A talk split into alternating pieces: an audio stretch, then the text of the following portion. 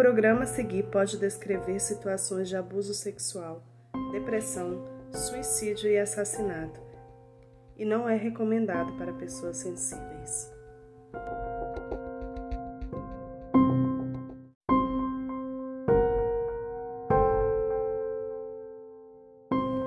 Querido Joey, se ao menos eu puder fazê-lo feliz, terei conseguido o que há de maior e mais importante, ou seja, fazer uma pessoa completamente feliz. A sua felicidade é a minha. Bilhete direcionado a Joey DeMaggio, encontrado no quarto de Marilyn Monroe no dia de sua morte. E aí, desgraçadinhos da cabeça, como é que vocês estão? Tá tudo bem com vocês? Comigo tá tudo bem. Hoje é quarta-feira e, como todas as quartas, nós temos Mistérios Corp aqui. Quartas e sextas, tá, gente? A gente lança episódio novo do Mistérios.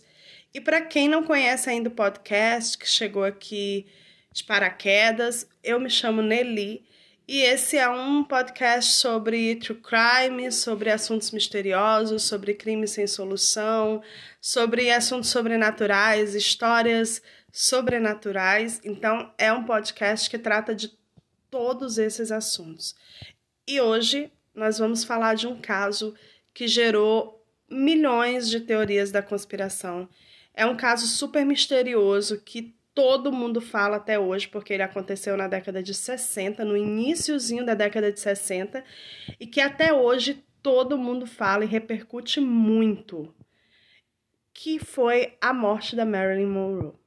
É, galera, para quem não sabe, a Marilyn Monroe foi uma atriz, modelo e atriz da década de 40 e 50, que atuou ali é, por esse período e que ficou muito famosa, se estabeleceu como símbolo sexual, é um símbolo sexual até hoje, e era uma mulher muito livre à frente do seu tempo, mas que teve uma morte muito misteriosa.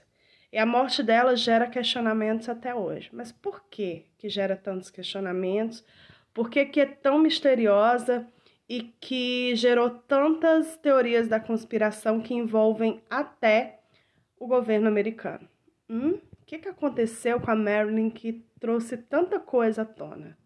E é isso que nós vamos entender hoje. Então vamos direto para o episódio para a gente não perder tanto tempo. Vamos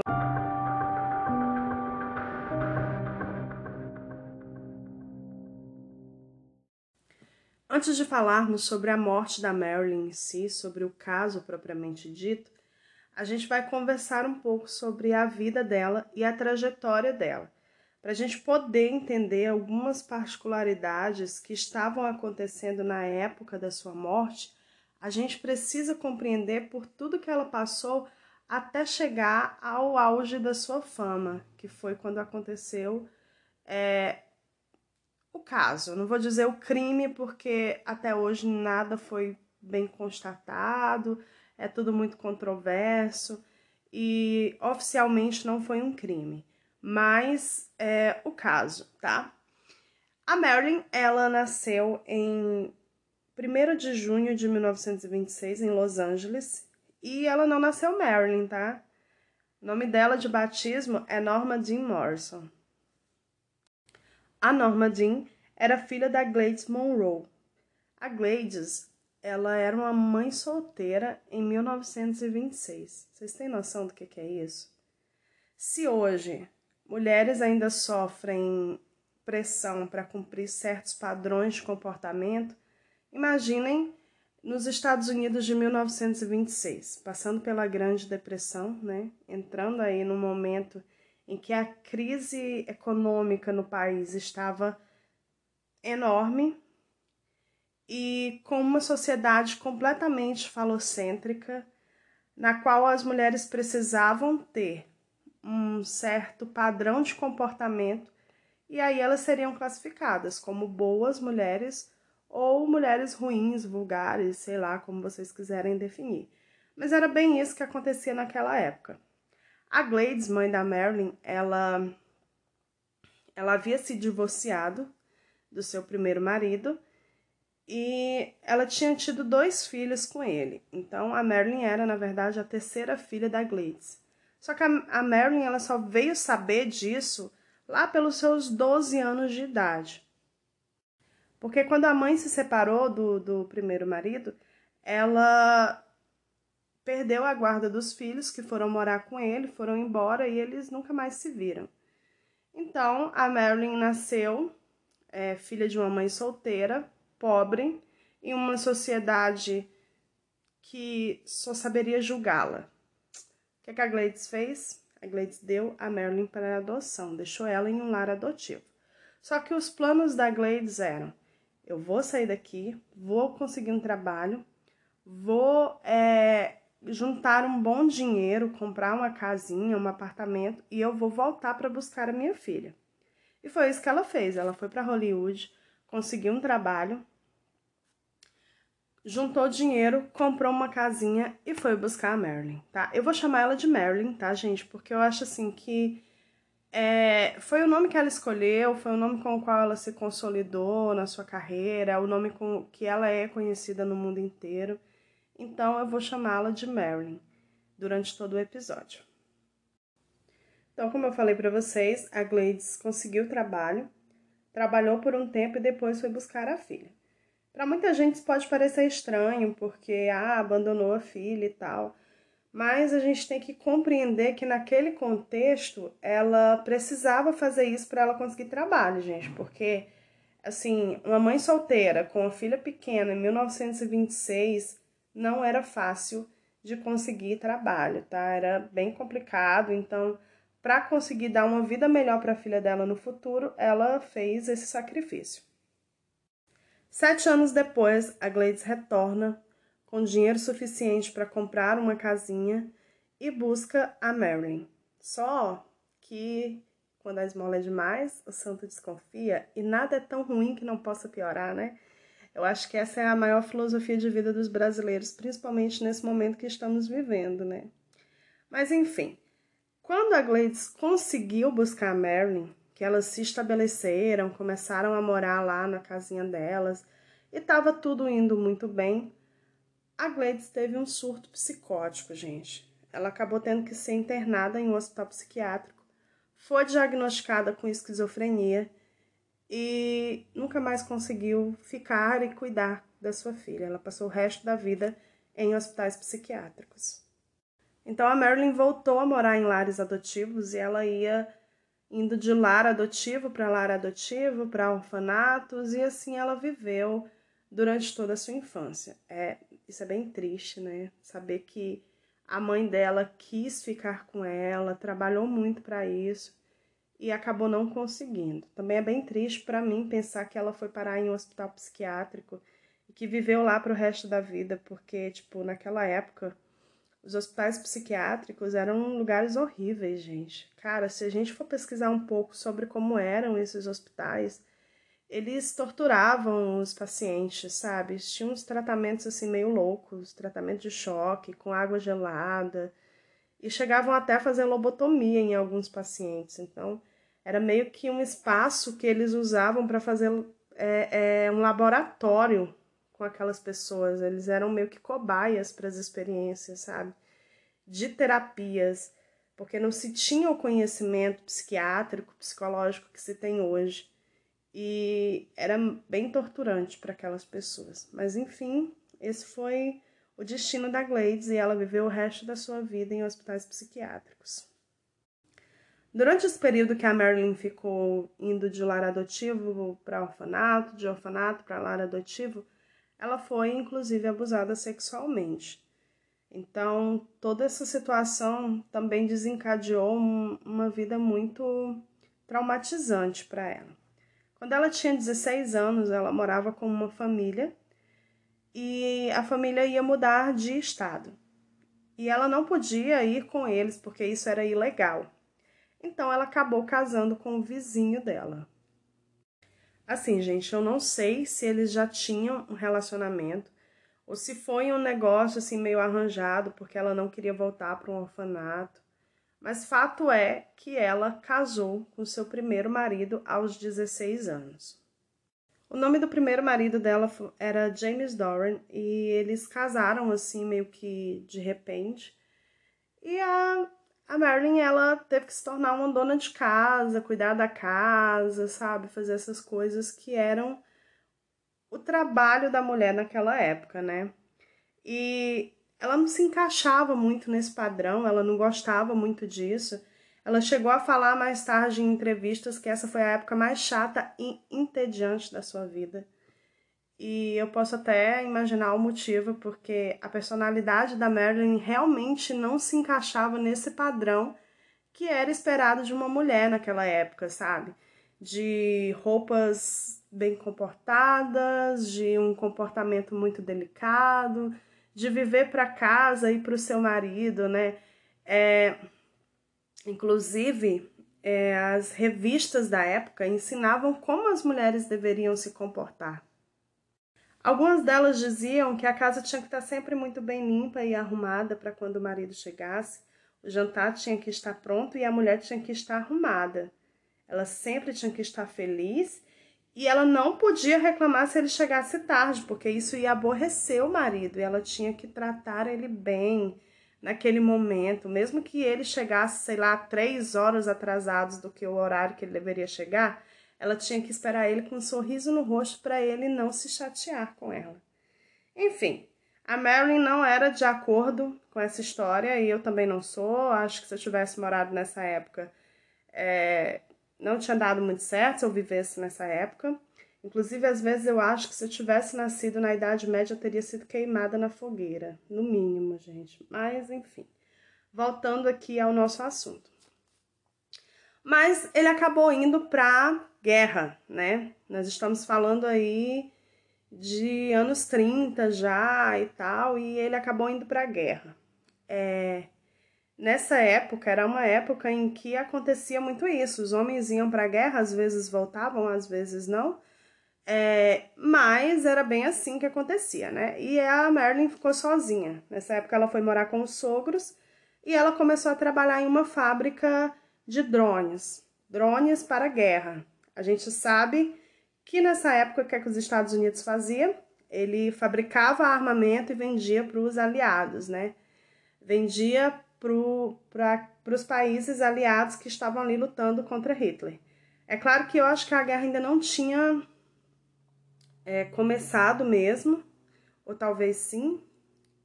É, tinha começado, sim, desculpa. Mas é, ela foi trabalhar nessa fábrica de drones, tá? uma fábrica de drones para guerra, que eu não sei dizer para vocês como que eram esses drones, eu só sei que realmente não eram os drones que nós temos hoje em dia, mas eram drones feitos especificamente para a, o campo de batalha. Enfim, ela estava lá trabalhando, apertando lá seus parafusos, vivendo sua vida de mulher é, de casa e tal, vivendo com os sogros. E um belo dia foi um fotógrafo é, até a fábrica em que ela trabalhava para fazer umas fotos das mulheres que trabalhavam ali. Por que em plena guerra foi um fotógrafo para fotografar as mulheres trabalhadoras? Bom, eu não sei. Acredito eu que era meio que uma forma do governo, né, do pessoal, é, mostrar que estava tudo bem. E isso era bem comum nessa época, inclusive os alemães faziam muito isso que era tirar fotos e pequenos vídeos, inclusive dos campos de concentração, tá, gente? Porque os vídeos que eram passados para as pessoas sobre os campos de concentração era completamente diferente do que realmente acontecia lá.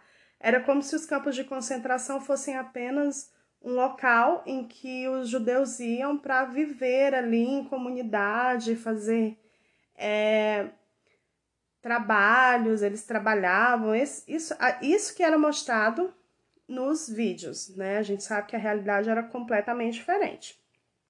Mas enfim, esse fotógrafo foi tirar essas fotografias e ele viu a Marilyn e se encantou por ela, achou que ela era perfeita para trabalhar no mercado pin-up e convidou ela para fazer umas fotos e tal. A Marilyn aceitou o convite, foi lá fazer essas fotos e ela simplesmente bombou. Gente, foi assim um negócio extraordinário ela, em dois anos, saiu na capa de mais de 30 revistas. Ela foi ao auge na sua carreira de modelo muito rapidamente. Ela era carismática, ela era bonita, ela tinha todo o estilo das pin-ups, então ela simplesmente dominou o mercado ali. No início da sua carreira, ela continuou usando seus cabelos castanhos naturais, mas um tempo depois ela pintou de loiro, porque a sua agente disse que loiras eram mais versáteis. É, era um loiro menos platinado do que aquele cabelo que que ela usava na época em que ela se tornou realmente um símbolo é, pin-up, um símbolo sexual da época. E até hoje, né? Porque a gente sabe que ela ainda é um símbolo sexual. Nessa época em que ela estourou como modelo, ela assinou um contrato com a Fox para trabalhar também como atriz. Os agentes dela e tal, que eles conseguiram um contrato com a Fox e foi aí que ela mudou o nome dela de Norma Jean para Marilyn. Isso foi meio que uma, uma sugestão do produtor da Fox. Ele achava que Norma Jean não era impactante o suficiente. E aí ele gostou de Marilyn e ela resolveu usar o sobrenome de solteiro da sua mãe, que era Monroe. E aí nasceu a Marilyn Monroe. Nessa mesma época, o marido dela ressurgiu das cinzas e voltou da guerra. Acontece que a Marilyn chegou lá no aeroporto esperando por ele, loira e toda arrumada, com roupas super sexys e tal, que era uma marca registrada dela. E ele ficou chocado com aquilo e disse: Olha, mulher minha não faz esse tipo de coisa, não, isso é coisa de vagabunda. E a Marilyn olhou para ele e disse: Então, a partir de hoje, querido, eu não sou mais sua mulher. E ela pediu o divórcio, separou dele, porque ela realmente queria investir na carreira dela. Ela não queria viver para ser esposa, para ser dona de casa, ela queria ser famosa. E ela lutou por isso durante toda a sua vida.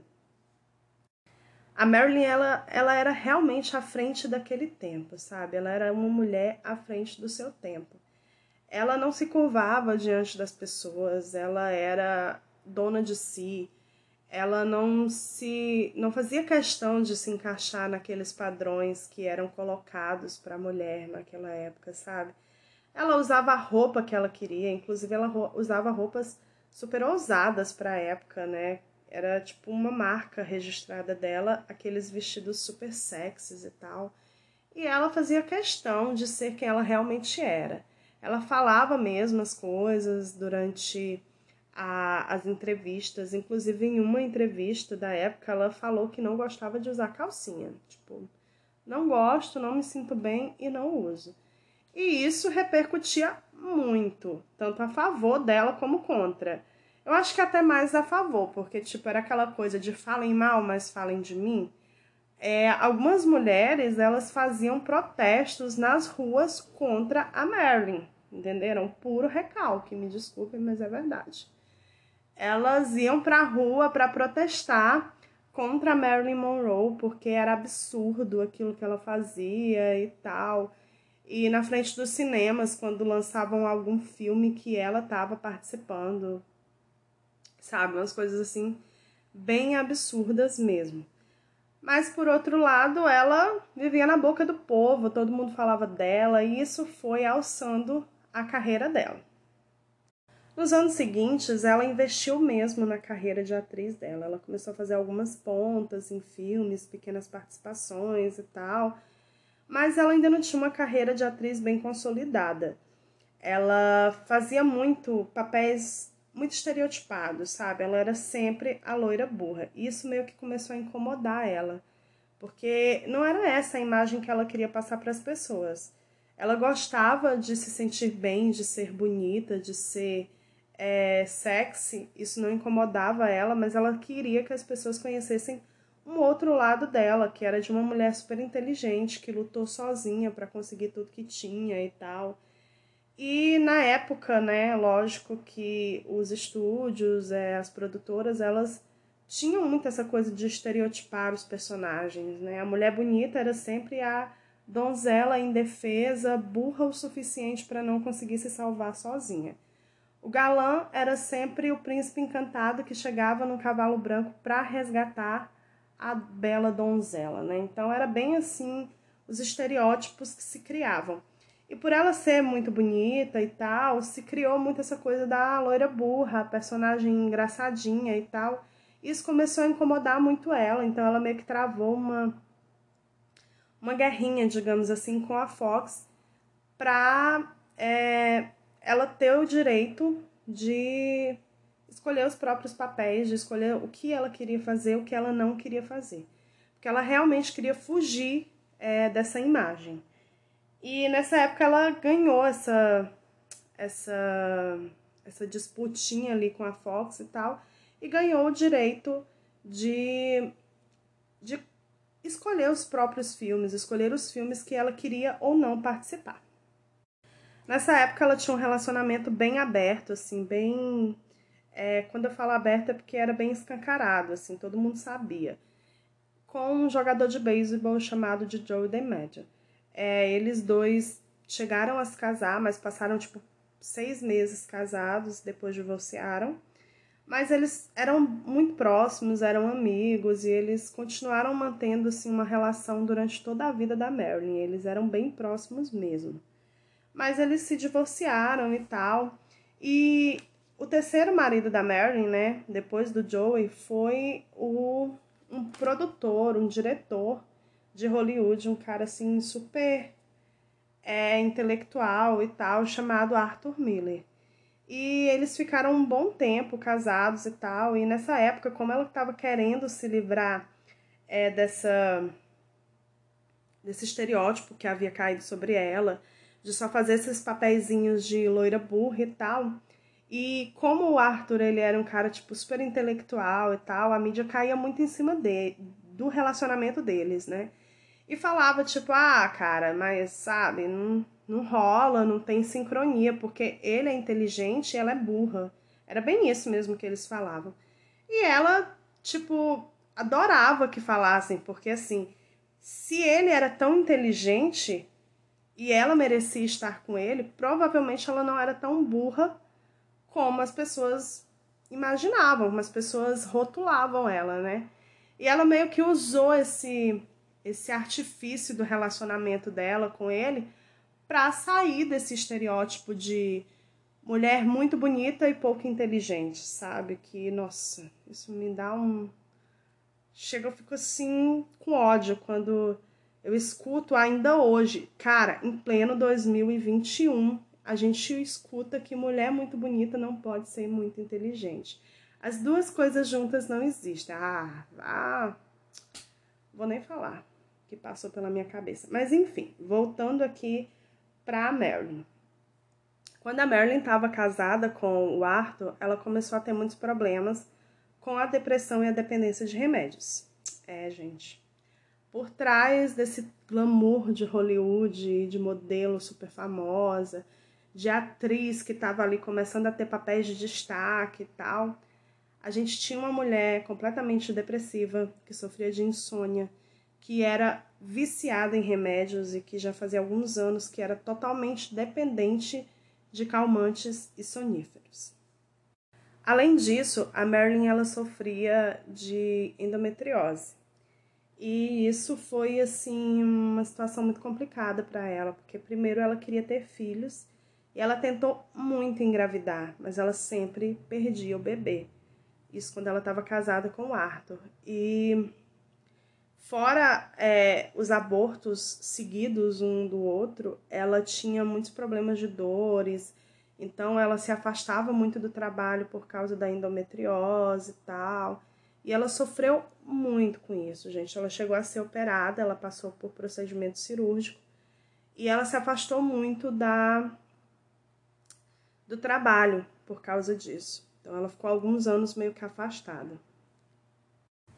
Nessa época, mesmo antes das complicações de saúde físicas dela por causa da endometriose, ela já não estava muito bem é, mentalmente, emocionalmente. Então ela dava muito problema, sabe? Ela começou meio que ficar meio difícil de trabalhar. Porque assim, gente, acontece que Hollywood não é essa coisa tão perfeita que a gente cresceu achando que era. Primeiro que a Marilyn já era uma mulher muito bonita e ela sofria muita pressão dos produtores e dos, dos agentes dela para ter é, essa perfeição, sabe, na aparência. Então ela chegou a fazer muitos procedimentos cirúrgicos. Ela nunca assumiu isso, mas tipo assim, ela sumia por um tempo, ficava sumida dos holofotes e quando ela voltava, ela tava com o nariz diferente, o queixo diferente e tal. Então se sabia que ela fazia vários procedimentos cirúrgicos.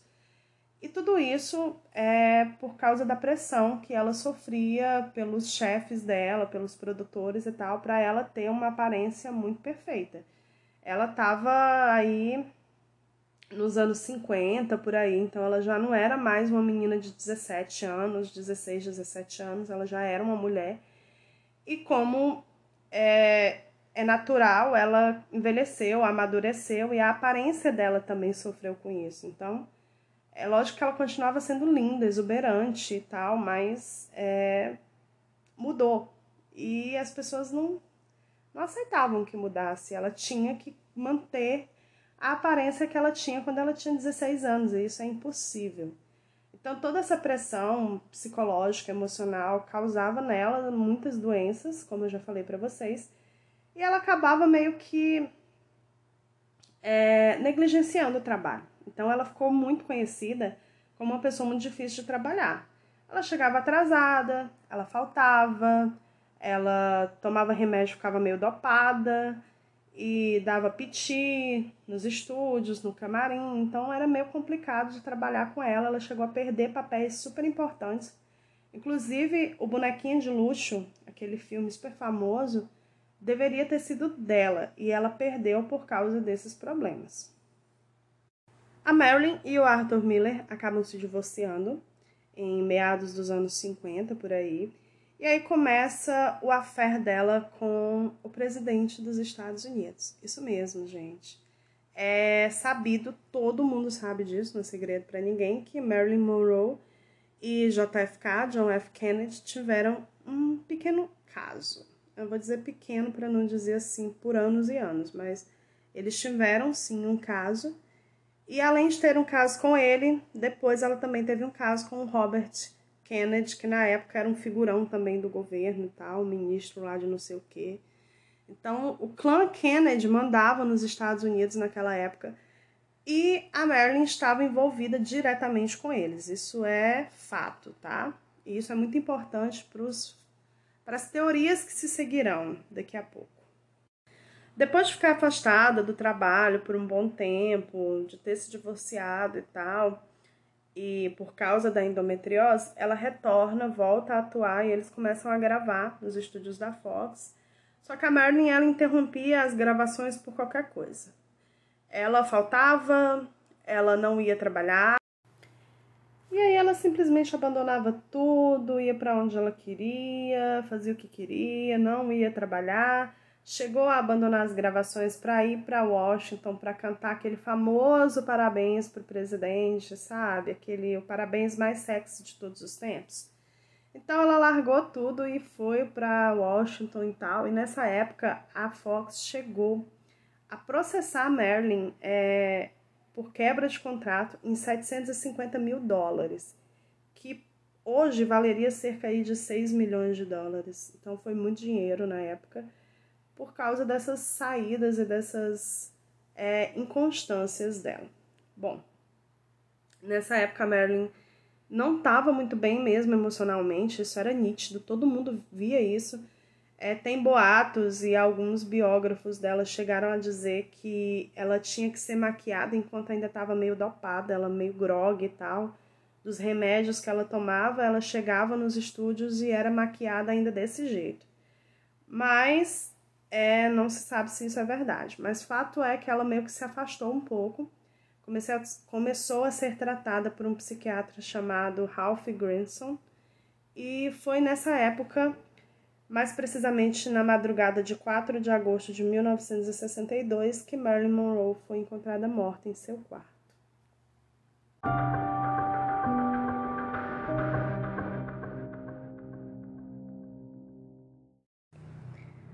Sábado, 4 de agosto de 1962. Marilyn é encontrada em coma no seu quarto, possivelmente por abuso de medicamentos. Ela nunca mais retornou desse coma. Gente, as circunstâncias em que a Marilyn foi encontrada, elas criavam assim uma abertura para que isso não pudesse ser classificado como suicídio. Na época assim que o corpo foi encontrado, é, os médicos eles classificaram a morte como possível suicídio. Mas por que possível suicídio? Algumas coisas e algumas peças desse quebra-cabeça elas não encaixavam muito bem. Houveram muitos depoimentos controversos de quem estava envolvido ali, quem encontrou o corpo. E também tinha a questão de um tal diário vermelho, que supostamente, a gente não sabe se realmente existia esse diário, mas supostamente esse diário existia e ele havia sumido do quarto e da casa da Marilyn. Bom, mas por que que isso é tão controverso? O que que aconteceu nessa noite de 4 de agosto de 1962 que causou todo esse alvoroço em torno da morte da Marilyn Monroe? Primeiro, a forma em que o corpo foi encontrado. O primeiro policial que chegou até a casa de Marilyn, ele chegou lá por volta das 5 horas da manhã é, do domingo, dia 5 de agosto. E ele afirmou durante toda a sua vida que a cena tinha sido montada. Por quê? Imaginem só. Ele entra no quarto e está a Marilyn de bruços na sua cama, coberta por um lençol.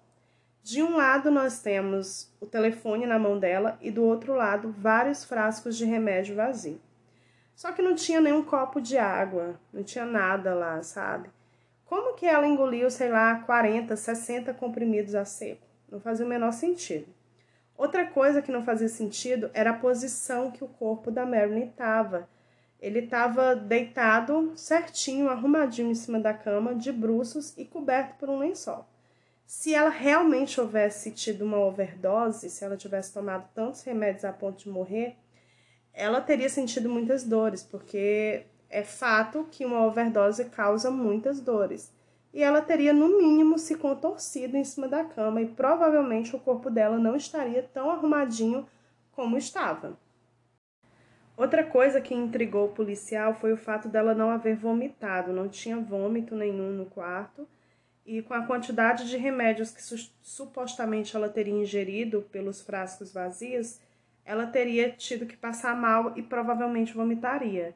Isso é bem normal em casos de overdose.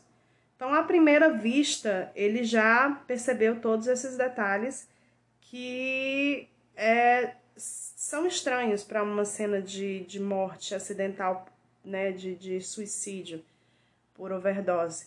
Que no mínimo ela estaria com o corpo meio contorcido, ela teria derrubado algumas coisas ao passar mal, ela teria vomitado. Então, isso seriam coisas mais normais para se fazer, é, para se encontrar, aliás, em uma cena de suicídio por overdose. Outra coisa, gente, que não encaixa são os depoimentos da governanta e do psiquiatra, que foram as duas pessoas que encontraram o corpo. Então, vamos. É, vou falar para vocês agora o, o primeiro depoimento, depoimento oficial, né, da governanta, a primeira versão que ela deu. Ela disse que naquela noite de 4 de agosto, a Marilyn teria ido para a cama por volta das 8 da noite. E ela também teria se recolhido. Aproximadamente à meia-noite, ela saiu do quarto dela e percebeu que o quarto da Marilyn estava com as luzes acesas. Ela foi até lá, chamou, bateu na porta. A Marilyn não saiu, ninguém falou nada e ela liga pro Ralph Granson, que era o psiquiatra da Marilyn. Ele chega até lá, eles conseguem entrar no quarto e encontram a Marilyn é morta. Só que eles só ligam para a polícia por volta das três e meia da manhã. E, gente, é um espaço muito grande. Tipo, eles encontram o corpo por volta da meia-noite e vão ligar para a polícia apenas às quatro e pouco da manhã. Então, não faz o menor sentido. Depois, a governanta ela muda esse depoimento e ela diz que só encontrou o corpo às três da manhã e que ela e o psiquiatra não haviam ligado direto para a polícia porque eles queriam é, avisar primeiro o pessoal da Fox do que tinha acontecido. Então, eles resolveram ligar primeiro para o médico da Marilyn para ele ir até lá e ligar para o pessoal da Fox e só depois ligar para a polícia, o que para mim não faz sentido nenhum. O que se espera de alguém quando encontra uma pessoa é, em coma, supostamente tendo tomado vários e vários remédios, é ligar no mínimo para a ambulância e depois para a polícia, porque não é normal você ligar para mil e uma pessoas antes de ligar para o socorro, pelo menos, né? Então isso já é uma coisa que não faz sentido. E essas mudanças no depoimento, elas persistiram. O nome da governanta era Eunice e ela havia sido contratada pelo psiquiatra para cuidar da Marilyn, da medicação e tudo. E toda vez que ela ia depor, ela contava uma história diferente, ela mudava os detalhes. Então, essas mudanças no depoimento, elas persistiram por muito tempo. Temos também um depoimento de outro funcionário da casa, que aliás era genro da governanta, que fala que viu o Robert eh, Kennedy, o Bob Kennedy, chegando na casa por volta das 22 horas, cerca de 10 horas da noite. Ele disse que estava lá trabalhando e o Bob Kennedy chega com dois caras e manda todo mundo sair. Isso foi o depoimento do de um dos funcionários da casa da Marilyn. Mas eu tô falando isso para vocês, daqui a pouquinho a gente retoma esse depoimento, né? A gente não sabe se essa história que ele falou é verdade ou não. É, na época foi tudo muito encoberto, não tem tanta clareza sobre o que é verdade ou não. Tudo isso que eu estou falando para vocês é, foi, foi tirado de uma biografia da Marilyn, tá? Então, isso são fatos que alguns biógrafos eles relatam nas suas obras. Aí vem para mim o que é mais estranho de tudo nessa história sai o resultado da autópsia. E é constatado que no estômago da Marilyn não há resíduos é, de uma tinta amarela que era bem característica dos comprimidos que ela tomava e que eram os frascos vazios que estavam lá em cima da cama junto com ela. É, essa tinta deveria estar no estômago dela se ela tivesse tomado uma quantidade de remédios considerável, mas não existia. Na verdade, existia no cólon dela e foi constatado que a dose de remédios que matou a Marilyn foi inserida nela pelo reto, ou com um supositório ou com uma seringa. É, galera, isso mesmo que vocês entenderam. Foi lá pelo negócio lá de trás. Injetaram pelo ânus dela, gente. Foi assim, o que para mim é super chocante. E o pior de tudo, a dose que foi encontrada no cólon dela seria possível matar 15 pessoas. Então era uma dose extremamente alta. Era impossível que a Marilyn tivesse conseguido tomar uma dose tão alta sozinha ou inserir pelo reto uma quantidade de remédios tão grande sozinha.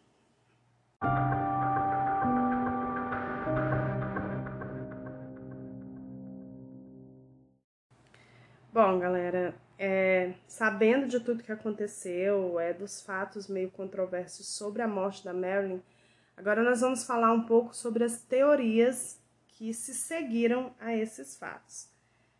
Depois da autópsia e de tudo, o, no laudo da morte da Marilyn ainda está escrito na certidão de óbito dela possível suicídio, tá? Não saiu disso e nem vai sair porque particularmente não foi suicídio, né, gente? É, é, muito óbvio, é muito claro que aconteceu alguma coisa naquela noite de 4 de agosto de 1962 que levou à morte da Marilyn Monroe e que não foi um suicídio.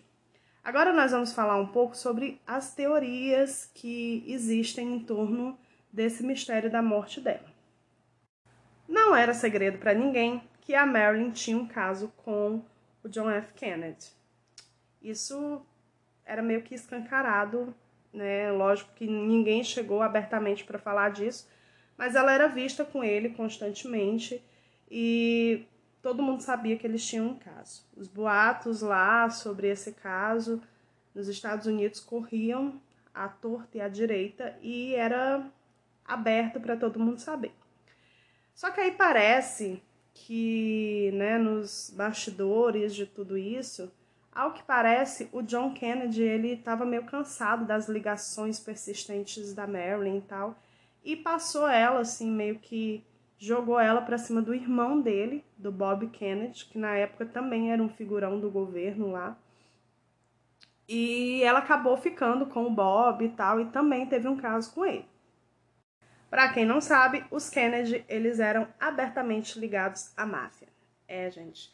Eles não eram assim esses heróis que é, os filmes americanos e as séries tentam passar pra gente, não, tá? Eles eram, tinham assim umas atitudes bem controversas, eles eram meio mafiosos e tal, e tinha muita coisa escondida durante o governo do clã Kennedy.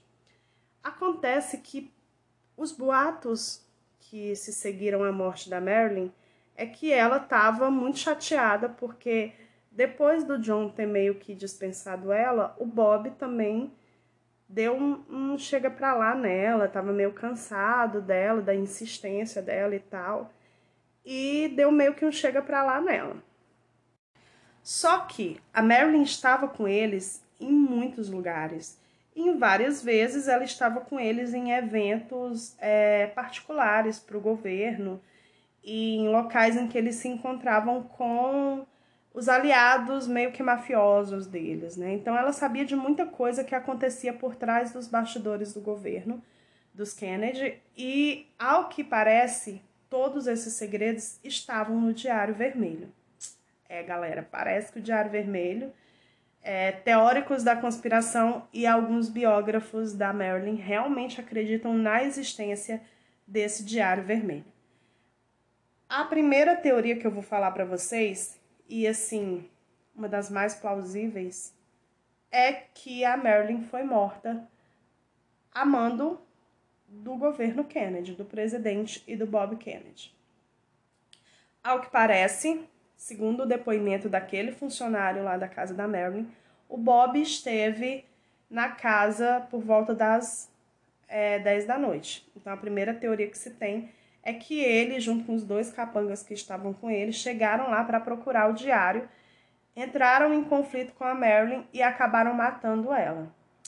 Isso é uma teoria, assim, que na minha opinião é bem plausível, para ser sincera, porque, tipo, se ela realmente, mesmo que esse diário não exista, mas se ela realmente é, sabia dos segredos, escutava conversas, estavam com eles em reuniões, em locais em que eles falavam sobre segredos de Estado e ela estava ameaçando contar esses segredos, era uma ameaça muito grande ao governo Kennedy, que na época estava pleitando a reeleição. E eles queriam eliminar ela. Então, a primeira teoria é que o próprio Bob Kennedy foi até a casa da Marilyn naquela noite, dizendo que queria conversar com ela, e acabou indo com os capangas e matando ela, né? Colocando lá as doses imensas de remédio é, pelo ânus dela, pelo reto dela e matando a Marilyn. A segunda teoria é que ou o FBI ou a CIA fizeram isso a mando do presidente Kennedy. Então, assim, não tem confirmação nenhuma disso, mas uma semana antes aconteceu um fato que, para mim, é deixa bem claro que a morte da Marilyn não foi acidental. Ao que parece, a Marilyn ela estava bem chateada com os Kennedy e ela estava meio que insistindo um pouco para conversar com o Bob e tal.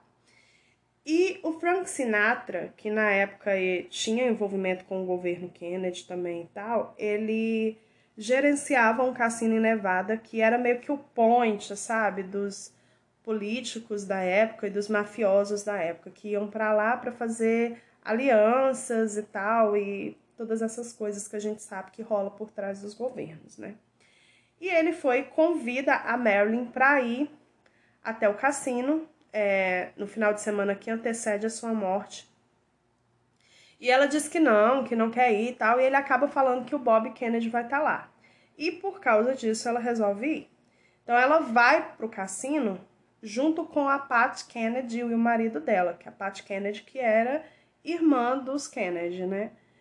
E eles chegam lá, eles vão no jatinho particular da Pat e tal, e chegam lá, e a Marilyn começa a beber, o Bob não aparece, então não era verdade que o Bob Kennedy estaria lá, e é colocado alguma coisa na bebida da Marilyn. Gente, isso é um fato contado por alguns biógrafos, tá? A Marilyn fica bêbada e ela é estuprada por alguns homens, sim. É um negócio bem pesado. E durante esse estupro, a Pat e o Frank tiram várias, o Frank Sinatra, tiram várias fotos da Marilyn e depois ameaçam ela que se ela continuar insistindo e ameaçando os Kennedy, eles vão divulgar isso, que poderia, é óbvio, destruir a carreira dela, porque na época, né, eles iam dizer que ela estava fazendo uma espécie de orgia e tal, e isso seria o suficiente para destruir a carreira de uma mulher naquela época. Bom, ao que parece, a Marilyn ficou irredutível. Ela tentou, inclusive, se suicidar nesse dia. Só que o Joey DeMaggio, que era o ex-marido dela, que era muito amigo dela, inclusive, estava também no cassino, no hotel, e pegou ela, levou embora, cuidou dela e tal. Ao que parece, depois disso, os dois estavam conversando e pensando em reatar. Inclusive, o bilhete que eu li para vocês no início do episódio era um bilhete da Marilyn para o Joey. E, gente, dizem que era um bilhete de despedida, né? Que é outra coisa que não faz sentido é o fato dela não ter deixado nenhuma mensagem de despedida se ela estava tentando se suicidar. E dizem que aquele bilhete que eu li no início do episódio para vocês era um bilhete de despedida dela para o Joey, mas na minha concepção não parece uma despedida. Parece muito mais um bilhete de amor e de alguém que está querendo se reconciliar com alguém do que um bilhete de despedida, né? Particularmente. Tirem as conclusões de vocês. Mas enfim, o Joey cuidou da Marilyn, levou ela para casa e tal, cuidou dela. E ao que parece, eles estavam conversando e pensando em reatar o relacionamento. Depois disso, a Marilyn tentou suicídio e não conseguiu. Uma semana depois, ela foi encontrada morta. Então, gente, é um negócio meio cabuloso, mas assim, sabe? Faz sentido? Na minha cabeça faz sentido. Né? Ao que parece, nesse diário vermelho da Marilyn tinha vários segredos de Estado e, inclusive, sobre o caso de Roosevelt. Para quem não sabe o que é o caso de Roosevelt, de Roosevelt, desculpa, é, em 1947, alguma coisa cai na base de Roosevelt, nos Estados Unidos. Era uma base militar. E os militares correm lá, encontram os destroços e eles divulgam para a mídia que aquilo era um disco voador. Sim, eles divulgaram isso para a mídia. No dia seguinte, eles retiram essa nota e dizem que foi apenas um balão meteorológico e que eles erraram, que não era disco voador nem nada. Mas existe essa teoria de que realmente era um OVNI e que caiu lá e que foi a partir da tecnologia desse OVNI que eles conseguiram desenvolver a primeira bomba atômica.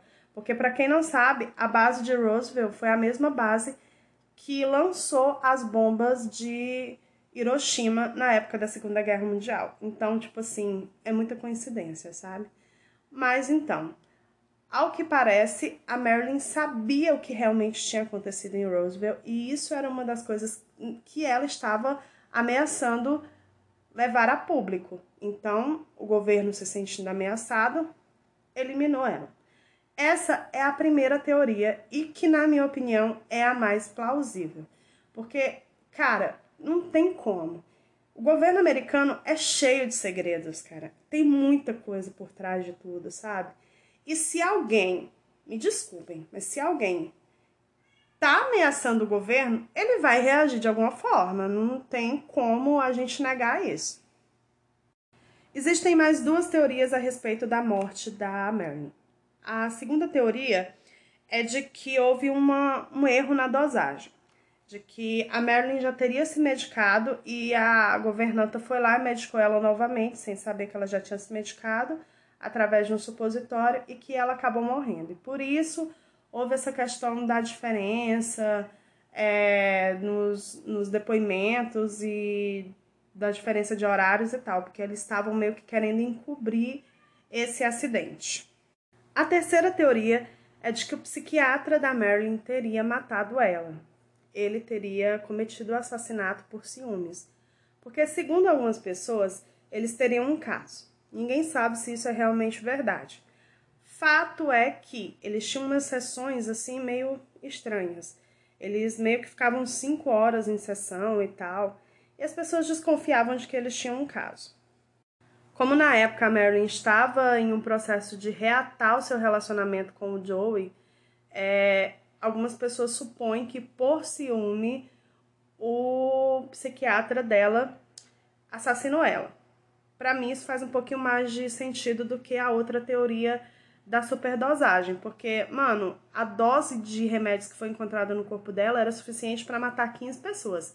Então, se a governanta cometeu esse erro, foi tipo um puta erro mesmo. Ela errou pra caralho, né? Porque ela não ia dar uma dose assim tão alta para ela por acidente, me desculpem. Então, essa outra teoria do assassinato envolvendo o psiquiatra faz um pouco mais de sentido. Mas também, assim, sabe, me deixa meio sem saber direito, porque, tipo, a Marilyn era uma mulher muito livre e todo mundo sabia disso, sabe? E assim, para que isso acontecesse, a governanta deveria também estar envolvida e tal. Então, não sei. Faz um pouco mais de sentido do que a superdosagem, mas enfim. Então, essas são as três teorias, tá, gente? É, as três mais famosas, existem outras teorias também, mas essas são as três mais famosas e as que fazem um pouco mais de sentido. Com qual delas eu fico? Eu realmente fico com a teoria de que os Kennedy mataram ela para encobrir segredos de Estado. Bom, é o que para mim faz mais sentido. Ah, Nelly, você é, sei lá, a doida das teorias da conspiração? Tá, eu sou, admito, prefiro acreditar nessas teorias bem loucas, mas de verdade, gente, sabe, assim, para mim é o que faz mais sentido, porque foram muitas coisas, sabe? Foram muitos pequenos detalhes. É claro que houve, decorrer de tantos anos, muita coisa que foi inventada, né? Mas que a Marilyn deveria saber de uns podres dos Kennedy, isso ela deveria saber. Talvez não sobre Roosevelt, quem sabe, né? Quem sabe esse segredo morreu com Marilyn Monroe. Mas que ela deveria sim saber de uns podres bem cabulosos daquele povo, ela realmente deveria saber. Então, enfim, Resumindo a história, Marilyn Monroe morreu na madrugada de 4 de agosto de 1962. O seu ex-marido, Joey DiMaggio, cuidou de todo o funeral, ele arcou com todas as despesas, cuidou de tudo, organizou tudo, e ele não permitiu a entrada nem dos Kennedy e nem do Frank Sinatra. Por 20 anos, Joey não deixou faltar flores no túmulo de sua ex-esposa e sua grande amiga, né, para a vida inteira. E esse, gente, foi o caso de hoje. Foi a história da Marilyn Monroe. Eu espero que vocês tenham gostado. Se vocês gostaram, compartilhem esse episódio com as pessoas da sua família, seus amigos. Divulguem o podcast para as pessoas, tá? Deem essa moralzinha aí para mim, para o meu trabalho, que eu tento fazer assim da melhor forma possível para todo mundo. E sexta-feira temos um caso de true crime, tá? Então, na sexta-feira a gente está de volta com mais um episódio do Mistérios. E até lá, tá, galera?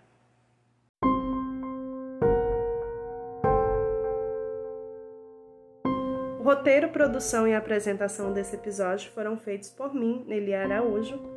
Nos sigam também nas redes sociais, Instagram, arroba Mistérios Corp, Twitter, arroba Nelly Araújo 2.